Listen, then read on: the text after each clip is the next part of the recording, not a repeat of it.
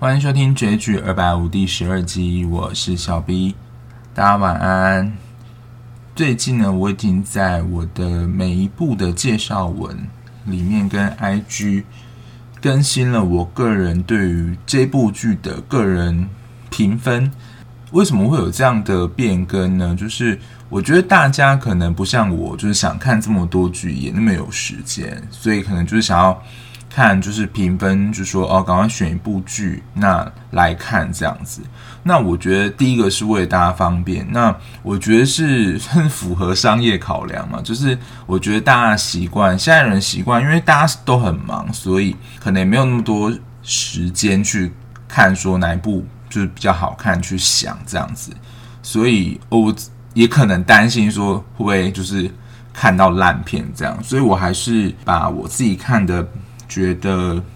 这部剧的评分打在后面，不过这个评分就是个人主观观点啦，因为每毕竟每一个人喜欢的戏的类型是不太一样，那这也是我一开始没有很想要放评分的原因之一，因为就是看剧就是主观嘛，每一个人就是想看剧都不一样，不过就是为了大家方便，我觉得还是放上去。那在节目开始之前，还是跟大家拜托一下，如如果你是使用 Apple 收听 Podcast 的听众呢，如果你听完之后有什么意见或想法，想要跟我说的话，也麻烦你在评分区的地方帮我评分，然后留言让我知道一下，说你的意见，还有说这个节目有什么地方可以做一些更改修正的地方哦。那今天我们要来聊的是一部美剧，不过这部还没有完结。之前我有说过，就是美剧，因为它通常比较长，所以做完可能就是要好几年后。那我今天做一个调整。那今天要聊的是一部 Netflix 上的美剧，之前也是有有一些话题的，叫做《性爱自修室》，它的原文是 Sex Education。那它是一部呃，应该是英国。制作的吧，因为其实里面演员蛮多都是有英国的口音，新三色的题材大家都非常喜欢，所以我不晓得说这一部就是大家刚开始对这部剧的想象是怎么样，就是会不会想说哦，现在连就是系列的也不算偶像剧，就是这种剧集都开始口味非常重了嘛？但我看完之后，我完全就是符合他的。意思等于说，如果你是想看这种，比如说性爱知识的高级班的话，我觉得这一部可能会让你没有这么的，就是期待这样。但是看完之后，你会觉得说，有一种你知道醍醐味的感觉，就是遥想当年自己是怎么度过青春期这段时间的。那它顾名思义呢，就是它在剧中会有非常多有关于性的一些知识。跟有些场面，它当然就是国外剧集比较开放嘛，而且他们的就是主角群大概都是中学生、高中左右。我知道现在应该说亚洲这年轻的世代族群对性这件事情也越来越开放，然后呃在教育上也比较多，也比较早，所以其实现在观念已经比我连我们这个时代的都比较开放了。他在描述的就是一所高中的高中的学生在他们学校发生的一些故事，这样子。主角其实有蛮多个的，那最主要是有一位 Otis，就是中学生，然后他的好朋友 Eric 是一个黑人，然后他是同志的身份，还有 Mave 就是他的也是同学吧，同班同学。那这一部的剧情呢，其实就在讲说就是。因为 Otis 他的妈妈是性治疗师，那所以他就会在家里的时候，因为他妈妈就把家里当做算是他的呃诊疗空间，所以他就会听到就是有关于一些性的知识这样子。然后在一个因缘际会下呢，其实其实他们中学生有非常多的，应该说青少年啊，有非常多关于性的一些想象或者性的知识不足。所以他们可能就会求助同学啊，然后求助一些专家，想说到底是发生什么事，或是谁谁谁为什么不跟我做爱，或是做爱的时候有什么很奇怪的地方。偶然之间呢，因为他们其实 Otis 就是主要是这个 m a v e 想要赚钱这样子，然后他就是跟 Otis 就是拆伙，等于是 Maeve 当做是呃算是这个性咨询的一个中介，然后 Otis 当治疗师这样，然后他们就是会约在学校的一个厕所，然后他们是以不见面的方式，就是两间厕所，然后一个人在一间，然后透过这样讲话方式当做诊疗，然后他就会透过就是这样子的咨询去帮助同学解答他的就是有关于性的一些疑惑，然后不要忘记就是这一部的主角群。就同样都是高中学生，所以他们自己本身就是有非常多关于性的议题，然后这些性的议题都会反映到就是我们自己，就是青少年时期的一个状态这样子。然后这一部的话就有点像是搜法剧，就是它没有一个什么主线的剧情，所以我觉得可以分就是分季来介绍，就是它剧情没有非常的，它有一个。也你要说主线剧情嘛，但好像也不是，但就是应该说人物上的关系，但它没有一个主要的发展剧情，比如说像之前的一些悬疑片，它可能最后要找出一个凶手什么的也没有，但是它就是蛮日常的一个剧，但是这个日常剧又会让你觉得很生活，那就是像刚刚说了嘛，就是这一部的主角其实都是青少年，所以他们也。同样面临青少年就是会有的问题，这样子就是有关于性的问题。像主角 Otis 呢，就感觉他是第一次学到就是如何的自慰打手枪这件事情，所以他在床上的时候就是很兴奋，就是说哦，他原来就是学会说这就叫打手枪，因为应该说啦，他比他们班同年时期的算是学生，在性知识上其实。应该说性经验上其实是应该说少很多，或是有关于性的实战方面，他是几乎没有经验的，所以他在剧中算是就是一个处男的代表。但是其实你会在他的校园生活中看到很多人，或是他请他咨询人都有超多的性经验，或是他们在可能性行为的时候会发生什么事啊，或是对方。有什么表情啊？这些都讲得蛮巨细靡遗，或是又跟谁谁谁就是上床这样，等于说他在剧中就是一个没有什么经验的代表。可是他在，可是他在担任就是性咨询师的时候，他其实是也算是比较从心理层面去沟通。但实战上的话，其实你在他本人上就会看到一个是蛮大反差，因为他本人就是几乎完全没有什么任何的经验。然后他自己的第一季的后半，然后第二季会跟一个叫做欧拉女生谈恋爱。那那个时候也是他第一次有了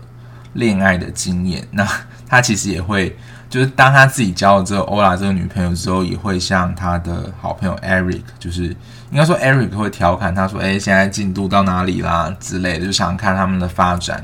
但其实他们俩的关系都一直就是来来回回，因为毕竟。欧拉，他是就是这，我觉得只会发生在 A 片情节里面，就是她是修 Otis 家一个水电工的女儿这样，但他们后来就是也在同一个学校，然后就交往这样子。然后还有一个就是 Otis 跟欧拉他们本来就是他们都预期啊，就是他们交往一小段时间之后，可能预期就会发生，可能就是第一次这样，可是。对 Otis 来说，这个过程是非常紧张的，所以他一开始其实表现的，或是要进行第一次的时候，他是没有办法成功的。那他自己会觉得说自己怎么会这样？那我觉得这也是可能我们在面对 人生的第一次性经验的时候会有的紧张的感觉，而且或许啦，这个第一次的经验也并不是这么的美好。然后他的好朋友呢，Eric 可能他是一个黑人，然后也是个同志。但他的家庭非常特别，他们家庭就是非常虔诚的教徒那种类型，而且 Eric 的性别气质是比较阴柔的，所以其实他在学校一开始就是蛮常的会被霸凌啊、欺负等等。不过我觉得 Eric 已经算是一个蛮开放的一个算学生，他对他自己的接纳度是蛮高的，而且在学校上。他对于他自己是同志这件事情，其实也并没有非常的避讳，只是说他在面对于家庭谈论到这一块的时候，他的说法或是他的表现还是会比较保守的，而且在比如说他们去教堂礼拜，就星期日去教堂礼拜的时候，他还是会表现出哦，就是就是比较 man 的那一面，就是让大家看到他说哦，他还是看起来像一般的异性恋。就毕竟我觉得在大部分教会里面，对于同志的态度还是比较持保守的态度。那我觉得 Eric 也是为了不要让就是家庭担心或是看破他的情况，所以还是会表现出比较算是伪装的一面。不过他自己在个人私底下的调试，我觉得是蛮好的。然后他跟 Adam 就是待会会提到，他是他们高中这所学校校长的儿子，有一段蛮奇妙的经验，就他们并没有呃真的发生性关系，但是就是有。接吻这样，但是对于 Adam 来讲，Adam 就是一个我觉得是纯粹的异性恋，但是对 Eric 来说，这种经验就很奇妙。等于说我在 Eric 身上看到的就是有是身为同志，可是他的家庭又是呃，就是教会系统比较保守身份，这是他我觉得会面临的难题。还有就是，我觉得有一些同志朋友，就是他们告诉我，就是有意难忘经验，就是他们很跟异性恋的。呃，男同学会有比较亲密的接触，或是甚至会有告白的经验。我觉得这是在同志身份里的，就是男同志身份里面的历程，也算是一个不少人可能共有的经验。这样，就是我觉得也是蛮能够引起大家的 echo 的。然后 Mave 呢，他就是比较，你要说一般的学生嘛，不过他的。我觉得看点应该是在描述他的家庭，因为他的母亲就是一个吸毒的，算是惯犯。等于说他被关了之后又回来，而且 Mave 是住在一个算是那种露营车里面吧，就是我觉得还蛮妙的，是我第一次看到，就是他在一个很大的广场里面，然后可能有非常多辆露营车，那那露营车等于就是他家这样。我觉得好像在台湾比较少看到这样的生态，因为他房东其实对他还算不错。可是有时候他就是因为没钱，他必须要自己赚钱，所以我想这也是他才需要在学校开设这个性爱自修室的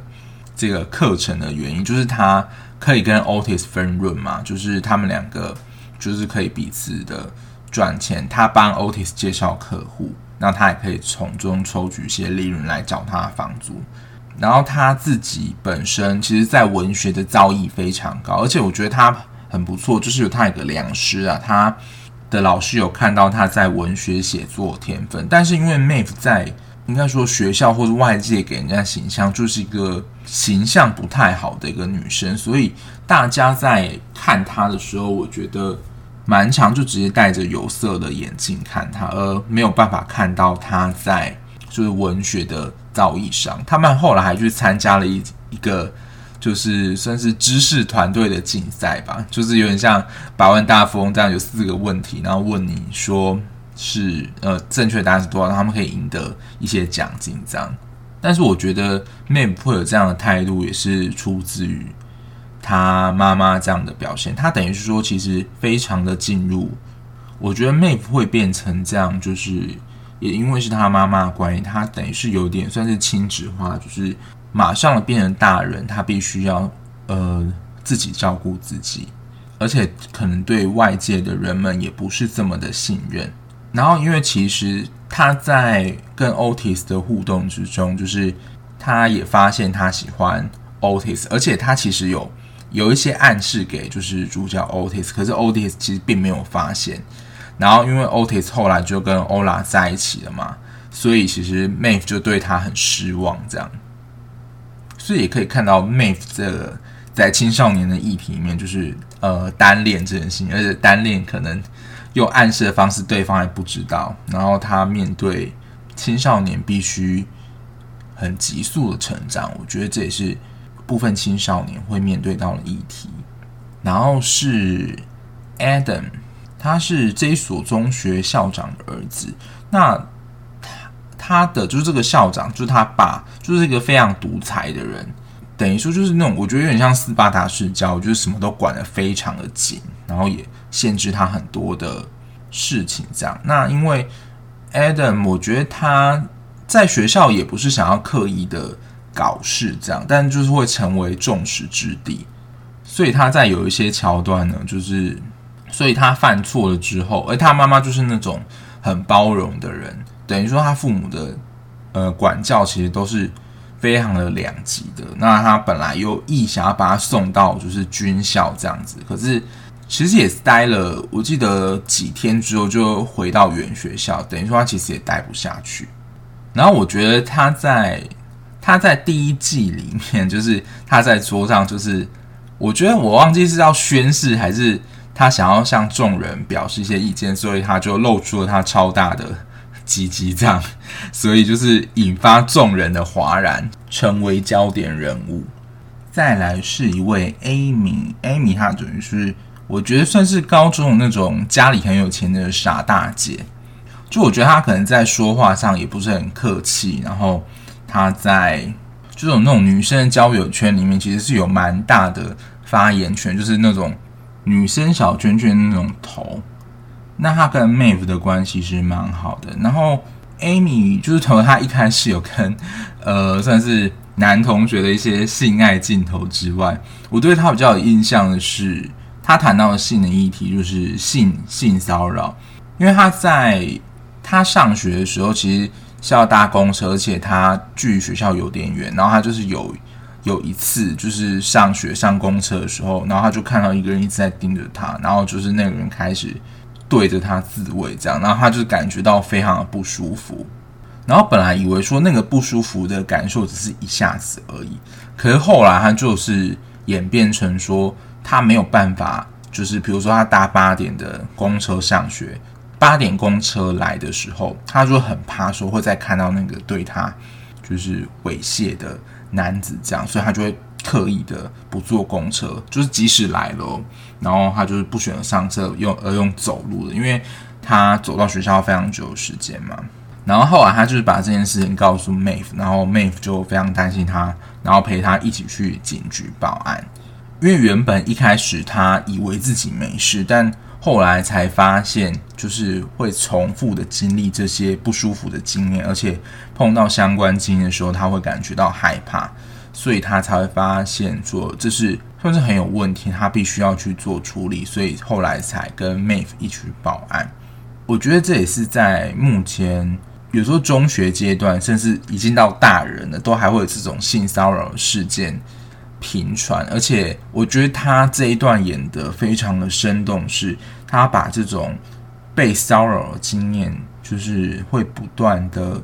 出现的这种经验演得非常好。因为我觉得很多人会以为说，这种被骚扰经验不是说，哎，你不是只是被摸一次吗？或是那只是一段时间啊，这种不舒服感受应该一下就好了吧？No，就是这种经验就是持续的很久。而且甚至可能会有蛮大的心理创伤，是需要做治疗的。就我想，他把就是被性骚扰的这种经验演得非常的生动。然后还有一位是 Jackson，这个他跟性的主题比较没有那么相关，但我觉得是青少年呃会碰到的议题。他其实是一个游泳好手，可是他对于呃演戏非常的热爱，可是他是。他应该是有两个女同志妈妈所抚养长大的。那当然，我觉得，我觉得有意无物之间啦，就是也让我们看到说，这部戏对于多元性的接纳是蛮高的。而且他想要提倡的，可能是说，诶，其实同志的父母亲养出来孩子，其实跟一般异性恋家庭所组成的，并没有什么不同，也是可以表现的非常的优秀。那其实因为他的游泳成绩非常优秀嘛，所以等于说被迫的就是一直追求顶尖的过程。然后他的表现如果不如预期的话，可能就会备受检讨，然后也会被他们的妈妈们关心。对，但这种关心有时候就会沦为就是过于过大的压力。而且他就是在我觉得在学习期间，就是学校社团发下了就是有。演出的机会，然后他们想要征询演员，然后他其实对于演戏非常有兴趣。可是我觉得，就是那种现实生活情况说，当你有有一个技能或表现太出色的话，那其实你有什么兴趣，或是你真实想要做什么事情的话，这件事情会非常容易被压下去，就是甚至你会觉得说不被允许的这种感觉。我觉得他在戏剧之中就是有想要表现出就是。做自己那种感受，因为他其实最后就是诶成功的加入话剧社，然后最后有一个真实的演出，然后他还像一位就是很聪明的女同学，而那种女同学就是呃在戏剧典型那种那种可能比较不受欢迎，然后身材比较丰腴的女同学这样，但是她在演戏跟文学造诣非常强，所以他们在一开始要演出的是一个算是比较古典的话剧，然后就是类似罗密欧与朱丽叶那种剧嘛啦，所以其实他在台词上是有蛮多的文学的表情，然后还有一些你要表现得很生动的话，其实并不是这么容易。所以他就向这个刚刚说的这个女同学请教，我觉得这一段也蛮有意思的。大概就是以上，我觉得主要角色面带给大家一些议题。然后这一部就是一个校园的，你要说轻松的喜剧，我觉得也没有很轻松，但是你看完就觉得你会回想，就是你青少年。的时候学习到一些经验跟知识，因为那就是我觉得我们在青少年当中可能会有遭遇。虽然可能大家在台湾教育里面很多都是被迫着要念书啊，或是没有什么其他的经验，甚至有这些对于性的好奇也很快会被压下来。但是我觉得就可以透过这部剧去回想一下，就是自己年少时候的一些经验。然后我觉得，就如他的片名所说的，他的性知识其实都是，我觉得都是蛮基础的性知识，但有时候会让人家遗忘，说，诶，我好像是不是自然而然就学会，好像没有经过学习历程就懂这个知识。比如说，对于男生的勃起啊，或是打手枪这件事，他也在呃剧集当中会呈现，但是。如果要回想一下，就是第一次是什么时候，或是怎样，大家可能也不会特别去想吧。但就是会透过这个剧集的过程，就演出来。然后它里面有一些片段，我觉得蛮好笑的。像我记得在前几集里面，就是有同学会问他，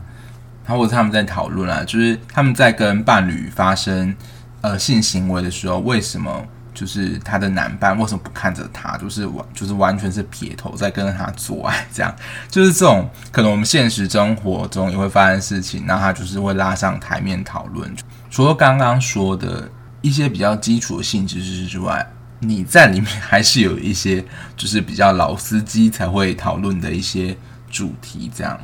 然后他目前是播了两季，然后。一季各有八集，所以其实也是蛮短的，蛮快就可以看完。这一部我真的是在看的时候是以元素在看，然后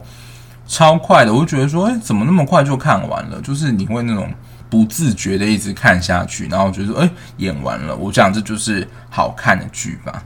我之前听过一个就是食物好不好吃的说法，就是如果你觉得那个食物好吃的话，你会。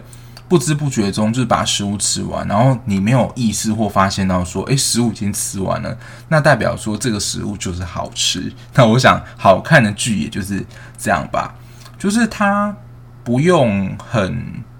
一直觉得说很好看，可是就可以一直很顺看下去。就是机智的医生生活就是这样。再推一次，那这一部就可以在 Netflix 上看到喽。那到了今天的 Jolie 来聊聊时间，就是跟大家瞎聊一番。就今天想要跟大家聊的第一个是，就是到底就是现在的就是健康或性教育到底是怎么回事？就在我听我爸妈那个年代，就是说可能以前健康教育课本，我不知道现在应该还是有健康教育课本吧？传说中的第十四章就是会被拿掉，或是老师很快带过，就是介绍男性、女性的生殖器啊，或者是。等等，而且我记得以前真的没有教什么，就是性行为怎么发生，或是要戴保险套，真的完全没有。就是健康教育上有这种这种东西吗？但我想，就是如果你是大概三十岁左右的人，可能健康教育课就很常被拿去就是上正课，比如数学、英文或是国文，这样就被老师借课或是借去考试等等。所以对健康教育课的印象真的超级薄弱的。而且真的好像就只有介绍到男女的性器官的不同，很强调在生理的构造，这样就是生物学的相关知识。可是，比如说对于要怎么尊重你的伴侣他的意愿啊，或是对于性行为这件事要怎么讨论？就比如说你要怎么对待你的伴侣，然后性行为这件事情是怎么发生，然后要征求他的意愿，就是在情意上的教学几乎是完全没有。我真的印象中只有教导一些生理学的知识。不过这不是也是你在日后有性行为的时候会很重要或体悟一件事嘛？然后就是心理素质的建设这件事情，真的毫无印象。然后我记得我第一次听到打手枪这个名词是反而是生涯规划，可是我们班上一个就是。男同学，我记得好像是老师问他说：“诶，那个就是